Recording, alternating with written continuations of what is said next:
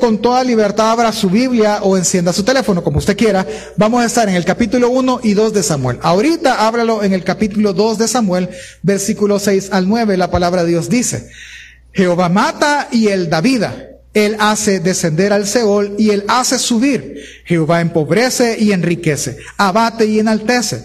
Él levanta del polvo al pobre y del muladar exalta al menesteroso, para hacer sentarse con príncipes y heredar un sitio de honor porque de Jehová son las columnas de la tierra, y él afirmó sobre ellas el mundo. Él guarda los pies de sus santos, mas los impíos perecen en tinieblas, porque nadie será fuerte por sus propias fuerzas. Ok, ese es el canto de Ana, pero para entender la, la, emoción de Ana al cantar, veamos la historia de Ana, que yo sé que es una historia que todos conocemos. Ahora bien, el libro de Samuel, para que podamos agarrar el hilo de la historia, solo hay algunas cosas que tenemos que saber. Uno, es que con él terminan los jueces. ¿Se acuerda? No había rey sobre Israel y cada quien hace sobre lo que bien le parecía. Ahora sale Samuel y él es el último juez. Pero él, con él termina la era de los jueces y con él empieza la era de los reyes. Y eso es lo que narra el libro. ¿Cómo lo narra? Ok. Samuel, el primer libro de Samuel, narra acerca de los primeros dos reyes de Israel, Saúl y David, pero en medio de sus páginas y su mensaje es que Dios humilla al que se exalta a sí mismo y Dios exalta al que se humilla. Saúl, el rey que exaltó sus virtudes, al final fue humillado. Pero David fue el que empezó en un estado humilde y siendo él humilde y fue el que termina siendo exaltado. Esa es toda la historia de Samuel. Ahora, primer, el primer capítulo y el segundo resumen esto con una mujer. ¿Con quién? Con Ana. Una mujer que realmente estaba muy afligida. Acompáñeme al capítulo 1. La historia inicia así, versículo 1 y 2. Hubo un varón en Ramatamaín de Sofín, del monte de Efraín, que se llamaba Elcana, hijo de Jeroboam, hijo de Eliud, hijo de Tou, hijo de Suf, Efrateo. Y tenía él dos mujeres. El nombre de una era Ana y el nombre de la otra Penina. Y Penina tenía hijos, mas Ana no los tenía. Ok, este es como, como empieza la historia. Un hombre, dos mujeres, eh, no es el tema porque él tenía dos mujeres, no es el tema de la historia, pero tiene dos mujeres, una tiene hijos, la otra no tiene hijos. Ese eh, contexto generaba una circunstancia en la familia. Capítulo 1, versículo 4 al 7 dice, y cuando llegaba el día en que el Cana ofrecía sacrificio, daba Penina a su mujer, a todos sus hijos y a todas sus hijas, a cada uno su parte. Pero Ana daba una parte escogida porque amaba a Ana aunque Jehová no le había concedido tener hijos, y su rival la irritaba, enojándola y entristeciéndola, porque Jehová no había concedido el tener hijos. Así hacía cada año cuando subía a la casa de Jehová, la irritaba así, por lo cual Ana lloraba y no comía. Ok, la circunstancia es muy simple. Aunque, aunque se ve que la historia trata del nacimiento de Samuel, no es así. La historia trata de la aflicción de Ana. Sí, si usted eh, lee capítulo 1 y parte del capítulo 2, usted va a ver cómo se describe a Ana. ¿Cómo se describe a Ana? En una palabra, una mujer deprimida. ¿Cuáles son, eh, esto es interesante, cuáles son las señales de, o la evidencia de que una mujer o una persona en general está deprimida? No come, tiene tristeza, tiene enojo, llora no duerme. ¿Sí? Esas son señales de depresión. Termino ahí, no es, no es el tema. Ahora, vemos que esta mujer sí es así. ¿Por qué? ¿Por qué está ella deprimida?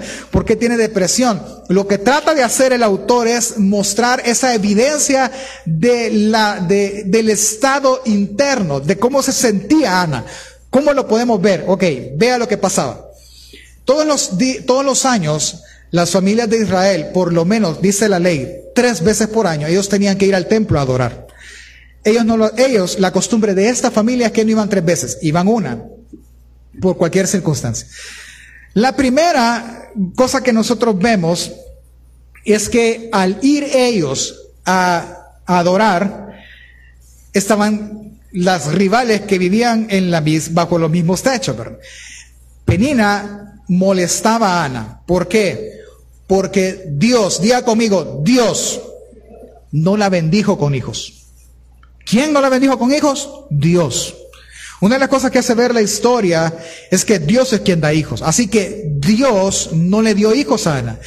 Dios metió en aflicción a Ana. No fue las circunstancias ajenas o el azar. Dios metió en aflicción a Ana, porque Dios tenía un propósito, lo veremos después.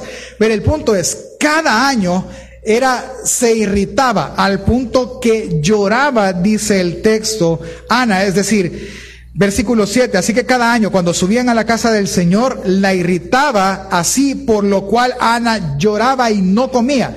Entienda, aunque yo le pudiese decir, es que anda en una gran llorona, pero quiero que entienda por qué lloraba. Ella no lloraba de tristeza, de que no tenía un hijo. Ella lloraba de cólera, porque la otra mujer le irritaba. Es decir, cada vez que ahí viene la peregrinación, o sea, para ella no era un gusto ir al templo a adorar, era una aflicción. ¿Por qué? Ay, ya va a empezar esta a molestar. No tenés hijos, Dios no te ha bendecido, son las malditas de parte de Dios. Y eso le irritaba. ¿Cómo le decía que no si eso era cierto? Alguien ya ha llorado de, cólera aquí. Yo sé que sí. Es, ¿y por qué llorar? De cólera, que quisiera y no puedo. Esa impotencia es la que ella sentía. Una gran aflicción, al grado de hacerla llorar y de cólera y de depresión y de todo no comer. ¿Me doy a entender? Ella era tan frustrante su estado que la hacían pasar, bueno, Eli la hizo ver como una hebra cuando no era así. Ella un día, o sea, al, final, perdón, podemos ver el estado de ella en las palabras de su esposo. Versículo 8.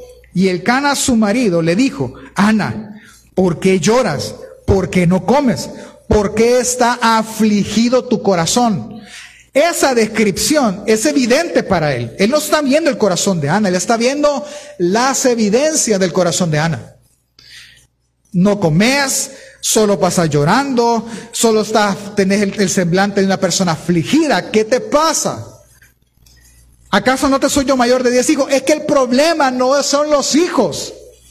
El problema es que esta penina mucho molesta. Ese es el problema. Me recalca que soy maldita de parte de Dios porque Dios no me ha dado hijos. Ese es el problema. No son los hijos, no sos vos. El problema es interno de ella. Es la aflicción que ella tiene por su estado actual, el cual le es restregado todos los años. Lo que debía de ser algo que le motivara el ir a adorar, para ella era cargoso, era aflicción de espíritu. Usted conoce la historia. Un tiempo, en una de esas tantas peregrinaciones, ella comen, adoran y ella se va al templo a orar. Versículo 10 y 11 dice, ella, escuche, con amargura de alma oró y lloró abundantemente.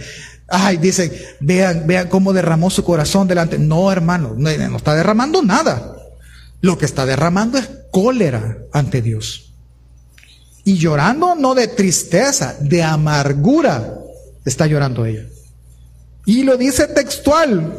Ella lloró abundantemente y con amargura de alma oró. E hizo voto al Señor diciendo a Jehová de los ejércitos, si te dignares en mirar la aflicción de tu sierva y te acordares de mí y no te olvidares de tu sierva, sino que dieres a, tu sierva un hijo varón, yo lo dedicaré al Señor todos los días de su vida y no pasará navaja sobre su cabeza. Vale, mire, quiero explicar algo porque eso se puede malinterpretar. Ah, ya ve, se pactaron, hicieron un trato, Dios hizo su parte y ella hizo su parte. No, hermano, no es eso. No. Dios provocó, llevó a Ana a tal grado que de Ana saliera esta oración que era la voluntad de Dios. Es decir, ¿Era la voluntad que, de Dios que Ana tuviera un hijo? Sí. Era la voluntad de Dios. No sabemos cuánto tiempo pasó. No sabemos si Ana lo oraba. Ah, me voy a, a suponer. Ah, vos no orás. Yo necesito que nazca Samuel. Pero vos no orás. Venir a molestarla. Pero molestarla hasta hostigarla. ¿Quién provocó la aflicción de Ana? Dios, indiscutiblemente, hermano. Dios la provocó. Porque Dios no le dio hijos. viene, está tanto la aflicción encima y, y tanto el molestar, el molestar, hasta que Ana ahora. Ah, va, hoy sí. ¿Es la voluntad de Dios que nazca Samuel? Sí. Dios usó toda esa circunstancia por una cosa. No lo vamos a ver en detalle, pero usted véalo. ¿Necesitaba Dios, por así decirlo, que Samuel naciera? Sí. ¿Por qué? Ah, porque él iba a ungir a los dos futuros reyes de Israel. Por esa simple necesidad necesitamos a Samuel. ¿Ya? Pero yo necesito que una mujer desde chiquito me lo deje en el templo y yo lo voy a criar ahí. A esta vamos a agarrar, a este estéril. Vaya, molesten a Ana, por favor. Esa es la intención. Por eso Dios contesta, no porque Ana doblegó el corazón de Dios, como lo hacen ver, ah, es que conmovió el corazón de Dios. No, hermano, nadie conmueve el corazón de Dios, solo Jesús. ¿Por qué contestó? Porque era la voluntad de Dios. Lo que me hace pensar una cosa. Si usted está afligido, usted tiene la mejor oportunidad ahorita de orar con su aflicción en el corazón. Es que no manipule, no trate de manipular a Dios porque nadie lo manipula con su palabrería altanera y, delicada. No, hermano, ella lloró amargada. Así oró, con amargura de corazón. Eso no movió la mano de Dios, no, no la movió. Lo que lo movió fue una simple frase que para nosotros siempre ha sido cliché. Que se haga tu voluntad. No, es que, que se haga tu voluntad, Dios, punto. Y con esa voluntad yo voy a estar bien contento. Claro, en esta ocasión obró a favor de Ana, sin duda alguna. Pero vea algo. ¿Por qué, pastor, usted insiste en que no era el tema del hijo? Es que si era el tema del hijo, se le hubiera quedado. Ana no quería, es que, con cuidado lo voy a decir, no es que ella no quería el hijo. No, pero ella pudo desprenderse. Tomá, aquí está. Pero tú quitaste mi aflicción. Es que eso era lo que ella quería. Quitar la aflicción. ¿Me doy a entender? Nace eh, Samuel y fue entregado. No es que no lo quería, pero fue entregado. Entienda ahora la posición de Ana al nacer Samuel y ser eh, entregado él al templo. Ella lo entregó cuando fue destetado, es decir, cuando él ya no tomaba pecho. ¿Sí? ¿En qué edad es eso, pastor? Según la Biblia, tiene que ser entre los 3 y los 8. ¿Se puede usted imaginar dejar a un niño de 3 a 8 años en el templo? ¿Qué madre tiene ese corazón? Qué bárbara Ana. no, no, no, no entiende, no entienda eso. Ella lo que quería era ser libre de su aflicción. ¿Cuál es la respuesta ahora? Y tus hijos, Ana, no vienen al templo. Eh, viven ahí, fíjate. Yo les traigo su ropa todos los años y adoramos juntos en el templo porque sirven al Señor de los ejércitos. Ve cómo ya no existe su aflicción. No era el tema el hijo, el tema era quitar su aflicción. Por lo tanto, lo que nosotros vemos en Ana, primero es a una mujer irritada, enojada, entristecida, llorona que no comía, tribulada, afligida y con problemas. Esa es Ana. Pero vemos que en una frase ella hace ver el carácter de Dios. 11 del capítulo 1. E hizo voto diciendo, Jehová de los ejércitos, si te dignares, si le dieres valor a mi aflicción, si te importara mi aflicción, si te compadeces de mi aflicción.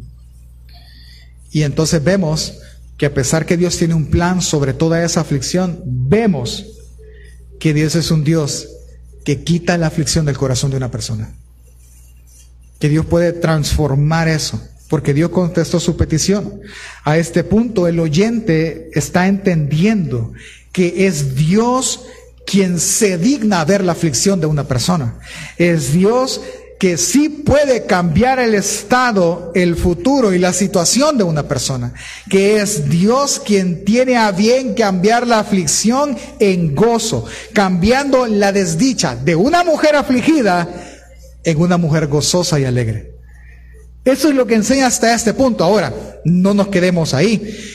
Cuando esto pasa, Ana entrega al niño, pero cuando lo entrega, ella canta. Y eso es lo que nos interesa a nosotros. Vamos al canto. Acompáñeme, por favor. Capítulo 2, versículo del 1 al 10. Leamos todo el canto. Y Ana oró y dijo, mi corazón se regocija en el Señor Mi poder se, se, exalta en Jehová. Mi boca se ensancha sobre mis enemigos, por cuanto me alegré en tu salvación. No hay santo como Jehová, porque no hay ninguno fuera de ti y no hay refugio como el Dios nuestro. No multipliques palabras de grandeza y altanería. Cesen las palabras de, las palabras arrogantes de nuestra boca, porque el Dios de todo saber es Jehová, y a él le y él toca el pesar las acciones. Los arcos de los fuertes fueron quebrados y los débiles se ciñeron de poder. Y los saciados se alquilaron por pan y los hambrientos dejaron de tener hambre. Hasta la estéril ha dado a luz a siete y la que tiene muchos hijos languidece. Jehová mata y él da vida. Él hace descender al Seol y Él hace subir. Jehová empobrece y Él enriquece. Abate y enaltece. Él levanta del polvo al pobre y del muladar exalta al menesteroso para hacer sentarse con los príncipes y heredar un sitio de honor porque de Jehová son las columnas de la tierra, y él afirma sobre ellos el mundo. Él guarda los pies de sus santos, mas los impíos perecen en tinieblas, porque nadie será fuerte por su propia fuerza. Delante de Jehová será quebrantados sus adversarios, y sobre ellos tronarán desde los cielos. Jehová juzgará los confines de la tierra y dará poder a su rey y exaltará el poderío de su ungido. Ese es el canto. Nosotros vemos que el canto es para el Señor y exalta al Señor. Ahora bien, ¿qué es lo que ella dice en el canto? Ok, número uno, ella dice tres cosas rápidamente. Uno, que es Dios en quien se basa nuestra alegría, fuerza y refugio. Vea lo que ella dice, versículo 1. Mi corazón se regocija en Jehová. Mi poder o mi fuerza, esa es la, la palabra. Mi fuerza se enaltece en Jehová por cuanto me alegré en tu salvación. Versículo 2, la segunda parte, porque no hay ninguno fuera de ti, no hay refugio como el Dios nuestro. Vea por qué no era el tema el hijo. Porque ella no está diciendo, ahora que tengo hijo, yo soy feliz. Ella no está diciendo eso. Ella está dando a entender que no era el tema del hijo, el tema era lo que Dios puede hacer en, en ella es que en Él yo tengo alegría, en Él yo, yo soy fuerte, en Él tengo fortaleza, en Él, solo en Él yo tengo un refugio seguro. Entiéndame hermano, es que no es el punto de la aflicción el tener algo. Si Dios me hiciera esto, yo sería feliz. Si Dios me proveyera lo otro, sería más alegre. Si tuviese solvencia económica, no, no es eso. Es que la alegría de haber sido libre de la aflicción no está en no tener el problema. Está en Dios quien es la alegría. Está en Dios quien es la fuerza y está en Dios quien es el refugio más seguro. Es que eso es lo que ella está exaltando. La razón por la que ella cantó y el ser humano puede ser feliz, fuerte y seguro es Dios. No el no tener aflicciones. La ausencia de aflicciones no significa felicidad. Dios es el que da la felicidad, Dios es el que da la fortaleza y el refugio. ¿Me doy a entender? ¿Por qué, pastor? Porque no hay otro como Él. Ese es el punto. El segundo punto que da a mostrar es que el fuerte fue derrotado y el humilde fue exaltado. Eso es lo que guía todo el libro. 4 y 5, los arcos de los fuertes, aquel que podía tenía armas, fue quebrado. Pero los débiles se ciñeron en fuerzas. Los saciados de pan, los que tenían dinero y tenían todo, ahora se alquilan como esclavos para poder comer. Los hambrientos fueron saciados. Hasta la que no tenía hijos, ahora tiene, y la que no tenía, ahora languidece, se debilita. Ella está diciendo una sola cosa, el que se exalta a sí mismo es el humillado, pero el que es humilde es el que se exalta, es el que es exaltado al final. Porque eso es así, ah, porque Jehová mata y él da vida. Él hace descender al Seol y él hace subir, él empobrece y él enriquece, y oiga, él abate y él enaltece. Es que eso está en Dios. En Dios el fuerte es humillado y el que es humilde es exaltado. Ese es el tema del libro. Y ella está entonces consciente de que si hay alguien que puede abatirla y que la abatió, En el pasado fue Dios, pero quien quitó su aflicción es Dios también. Entonces entendamos, a este punto, hermano, usted está afligido, es culpa suya. Dios lo empujó ahí, sí, porque Dios es el que hace eso, pero la responsabilidad total de la aflicción es suya. No, al que se cree que no y que por gusto es, ese es el que es humillado. Pero si usted acepta que el error fue suyo, entonces ese humilde es el que será exaltado. Eso es lo que está diciendo Ana. Y lo entiende ella. Entiende que eso, ¿qué aprendió? No es el tema de la historia. Pero ella aprendió eso. Y por último, él termina diciendo que él guarda los pies de sus santos, mas a los impíos perecen en tinieblas, porque nadie será fuerte en sus propias fuerzas. Si alguien es fuerte, es por Él. Si alguien ha sido fortalecido en medio de la aflicción, es por Él. No puede hacer usted nada más para ser más fuerte de lo que ya es, porque siempre ha sido el resultado de Dios. Eso es lo que canta Ana. Ana canta diciendo que la condición que el hombre experimenta, solo Dios puede cambiarla porque solo Dios la originó. La aflicción que alguien puede sentir, solo Dios la puede eliminar. Su credo es muy poderoso y sencillo entonces de ver a esta altura. Ella cree en el, que el Señor es el único que puede transformar la vida de una persona. Ella cree que cualquiera que crea en Él puede cambiarse lo malo por algo bueno o lo bueno por algo malo porque ella sabe que Dios es el que hace eso, porque nadie es fuerte en sus propias fuerzas. Ese es el canto. Entonces, en conclusión, la historia de Ana es sobre esto.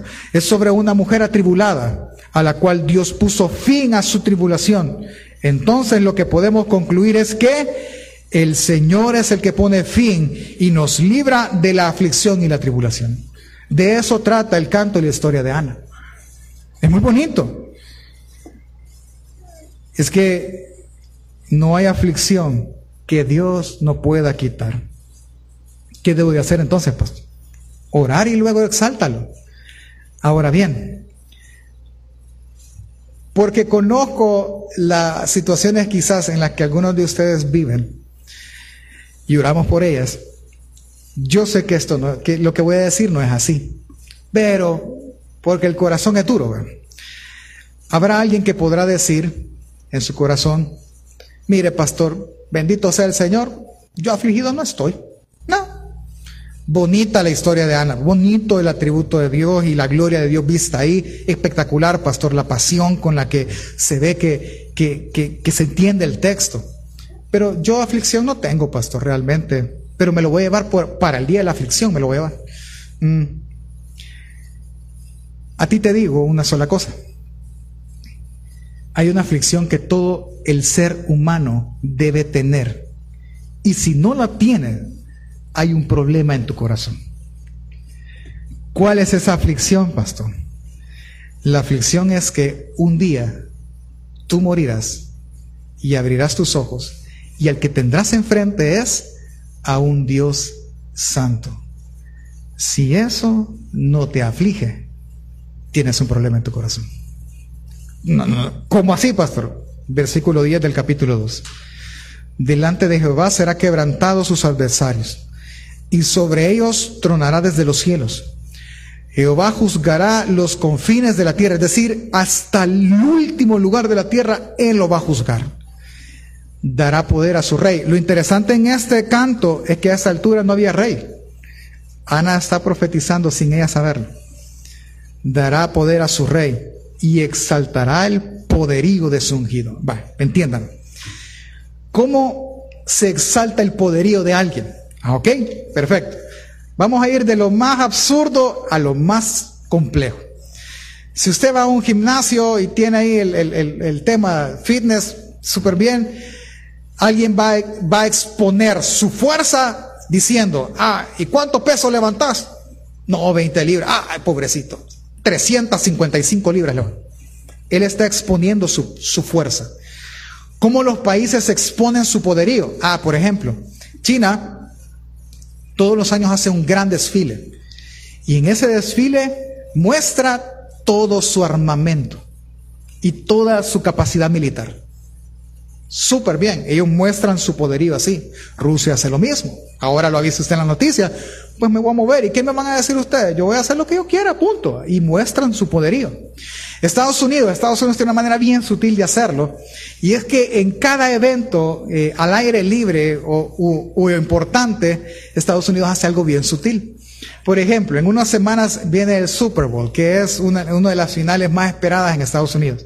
Y cada vez que el himno nacional suena y termina la última nota, usted siempre ve pasar aviones de combate encima de los estadios. ¿Qué le impregnan al, ciudadano americano? Esa es nuestra fuerza militar. Eso es lo que, lo que nos defiende. Veía una película y justamente está esa frase solo a pasar, volar los aviones cerca y ellos van a temer. Es que eh, muestran su poder. ¿Sí? Ahora, ¿cómo va a mostrar Dios en su rey su poderío?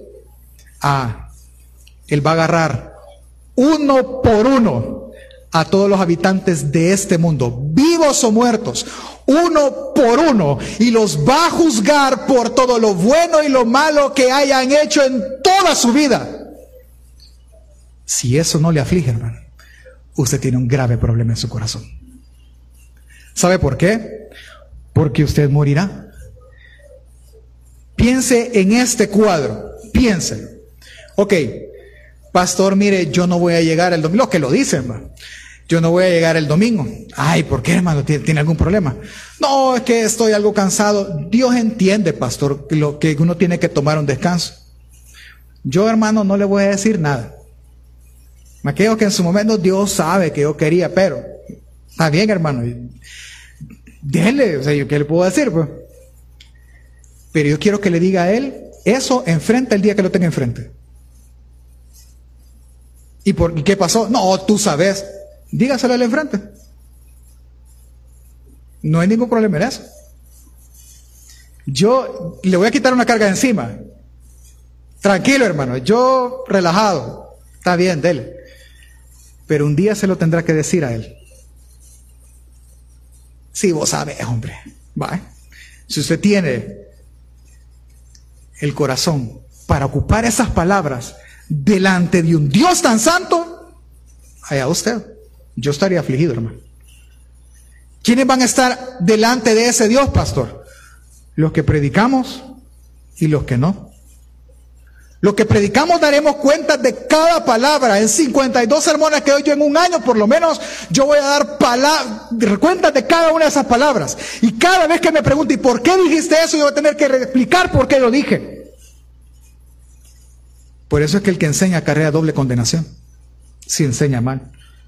Nos tenemos que parar aquí como obreros que no se avergüenzan y que trazan correctamente la palabra de verdad. Y al que no, le van a preguntar, ¿y tú por qué no? Ah, vos, vos entendés que es difícil eso. Si usted tiene ese valor de pararse ahí, yo estaría afligido, hermano. Porque yo no le voy a rendir cuentas a mi papá. Yo le voy a rendir cuentas a Dios. Rendirá cuentas el que sirve y el que no. Rendirá cuentas los que asisten a una iglesia frecuentemente y los que no. Nadie escapará. Nadie, nadie está absuelto de pararse delante de Él y decir, ¿qué hiciste tú? Ah, yo hice esto, no te conozco, maldito, échenlo al, fuego eterno. El que sigue, ¿qué hiciste tú? No, yo sí, Jesús fue mi, mi salvador, sí, es cierto, pero tú fuiste salvo como por fuego. Porque eso dice Corintios. Yo que usted estaría afligido y tendría la mayor aflicción de mi vida. Porque un día me voy a parar frente a ese Dios tan santo. Ese día no importará nada más que estar frente a ese Dios santo. Ese día no podrás decir Dios entiende. El que vive una vida light o un cristianismo light, porque no quiero ser religioso, no, relajado, tranquilo, ese día darás cuenta a Dios. El que menosprecia el valor del Hijo y de su reino, ese día darás cuenta a Dios. El que vive para las riquezas, ese día dará cuenta a Dios. es que debemos de entender que Él es un Dios santo. Él colocó el precio del pecado. ¿Cuál es el precio del pecado? La muerte. Él colocó el precio. Él dijo, yo no quiero estar con el pecador. Y lo sacó de su presencia. Él está irado todos los días, todos los días. Es más, alguien podría decir, pues sí, pero tanto año y no ha pasado nada, pastor. ¿Qué quiere decir que yo mi estilo de vida es bueno? No sé. A mí Romano dice que por tu dureza, Romanos 2 del 5 al 6, y tu corazón no arrepentido, tú atesoras ira para ti mismo, atesoras para ti mismo ira para el día de la ira y para la revelación del justo juicio de Dios, el cual pagará a cada uno conforme a sus obras. El Salmo 7.11 dice, Dios es juez justo y Dios está irado contra el pecador todo el tiempo. Y la Biblia dice que no hay justo ni aún, así que ninguno de nosotros escapará sobre ese juicio. Ninguno de nosotros. Por lo que debería de preocuparte y afligirse. No, pastor, mire que todo eso es, es figurativo, pues, o sea, es una figura, es para que nos imaginemos. Vale. Yo, yo le voy a decir algo. Probablemente esto no aplique muy bien, ¿verdad? Pero se lo voy a decir. Levante la mano, por favor, a quienes les ha inyectado penicilina alguna vez. Levántele la mano. Levántela en alto. Vale. A los que no, le pueden preguntar, a, bájenle, gracias. A cada uno de nosotros, ¿qué se siente? Hermano, eso es como que caballos estuvieran inyectando, hermano. Eso es un dolor que usted no tiene idea. Vaya. Y usted podrá decir, uy, qué feo, pero se acordará de mí y de todos los hermanos que levantaron la mano. El día que le inyecten penicilina, Dios quiera que no sea por algo grave, pero el día que le, ni modo, le tengan que inyectar, usted va a inyectar y sabe qué va a pasar. Usted se puede imaginar, híjole, quizás duele, va, va a ser peor. Porque diferente es que le digan duele a que experimente el dolor. Todos los comentaristas bíblicos dicen que los últimos días son terribles. No, pero, pero pues sí, es lo que ellos imaginaron, entonces ha de ser peor. ¿Me doy a entender? Ese, ese es el tema. Todos pasaremos frente a ese Dios santo que no permite pecado delante de él. Es que tiene que entender. Nadie, nadie por más que se esfuerce, puede engañar a ese Dios Santo. Nadie. Hermano, yo lo veo acá y para mí usted es un pan de Dios. Usted es un cristianazo. Solo porque está acá, o sea, usted me, demuestra de verdad que usted ama a Dios. Pero yo no soy Dios. No me tiene que convencer a mí. Es que el que ve su vida en lo más íntimo y privado es Él. Él juzgará toda la intención por la cual yo me paré aquí. Y Él juzgará toda su vida y aún lo que nadie ve, ni lo que siente en su corazón. Él lo va a juzgar. Eso nos debería dar, no aflicción, pánico. La buena noticia es esta es que así como Ana, Él puede librarnos de la aflicción. Él. Pastor me está diciendo que Él puede salvarnos de Él mismo. Sí, esa es la salvación. Es que solo Jesús, solo en ese nombre, alguien puede ser salvo de eso. Solo Él es el camino, verdad y vida que nos enseña a conocer al Padre. Solo Él es el que puede mediar entre un Dios santo y un pecador como nosotros. Solo Él puede librarnos de la ira de este Dios santo. Déjeme ir terminando. Juan 14, 6, usted lo conoce perfecto. Juan 3, 16, perdón, usted lo conoce perfectamente. Él amó tanto al mundo que dio a su Hijo para que todo aquel que en Él crea no se pierda, más tenga vida eterna. Pero entiéndame algo. Dios puso el precio del pecado y Dios pagó por nuestro pecado por medio de Jesús. Pero vea esto. O sea, yo quiero que entienda. Vea, Pongámoslo de esta manera. Algunos de nosotros, algunos papás enseñaron así, mis papás me enseñaron así. Mis papás para enseñarme el valor del dinero, ellos me daban cierta cantidad de dinero el domingo, yo el lunes ya no tenía nada. Y yo tenía que ver, pues sí, ni modo, pasar ver todas las cosas porque yo no cuidé el dinero. Y poco a poco ellos me enseñaron a valorar eso. De repente me dijeron, ya no te vamos a dar dinero, hoy te lo vas a ganar. Y me hicieron trabajar. Y el trabajo era literal, hermanos. O sea, como el negocio de mi papá era ese, en lo que él trabajaba, de andar vendiendo fardos de dulce y cosas así, el trabajo de nosotros éramos los mozos de él. Vaya, tráete esas tres cajas y ahí todo el mercado central dejando las cajas y así en todas partes. Pregúnteme si no aprendí a valorar. Ah, claro que sí. Y así, y así cada quien. Y algunos, en este caso, él me enseñó así, yo enseño a mis hijos así. Hoy, mi hijo mayor pues está aprendiendo así, trapeando, barriendo, etcétera. ¿Sí? Y cada final de semana tiene su pago. Bueno, Vea esto. Si usted ha hecho eso con sus hijos o con cualquier otra persona, la persona que le ha ido en su casa, etc., usted le paga X cantidad de dinero. Pongamos que le paga a alguien entre 15 y 10 dólares por hacerle el oficio al día. ¿Sí? Y usted llega a la casa y le encuentra viendo tele, porque se clavó en una serie de Netflix y ahí está con los niños viendo la serie.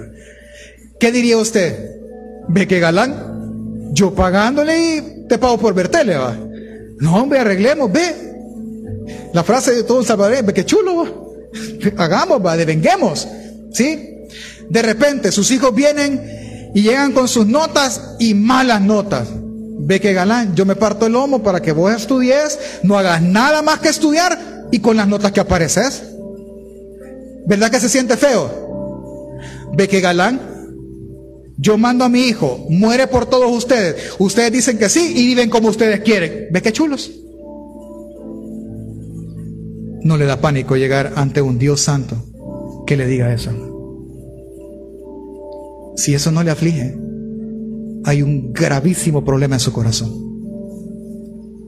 Pídale a Dios que le libere y deje ver de verdad la magnitud del problema en el que estamos metidos. Por eso es que Él manda a su Hijo. Porque nadie es fuerte en sus propias fuerzas, dijo Dana.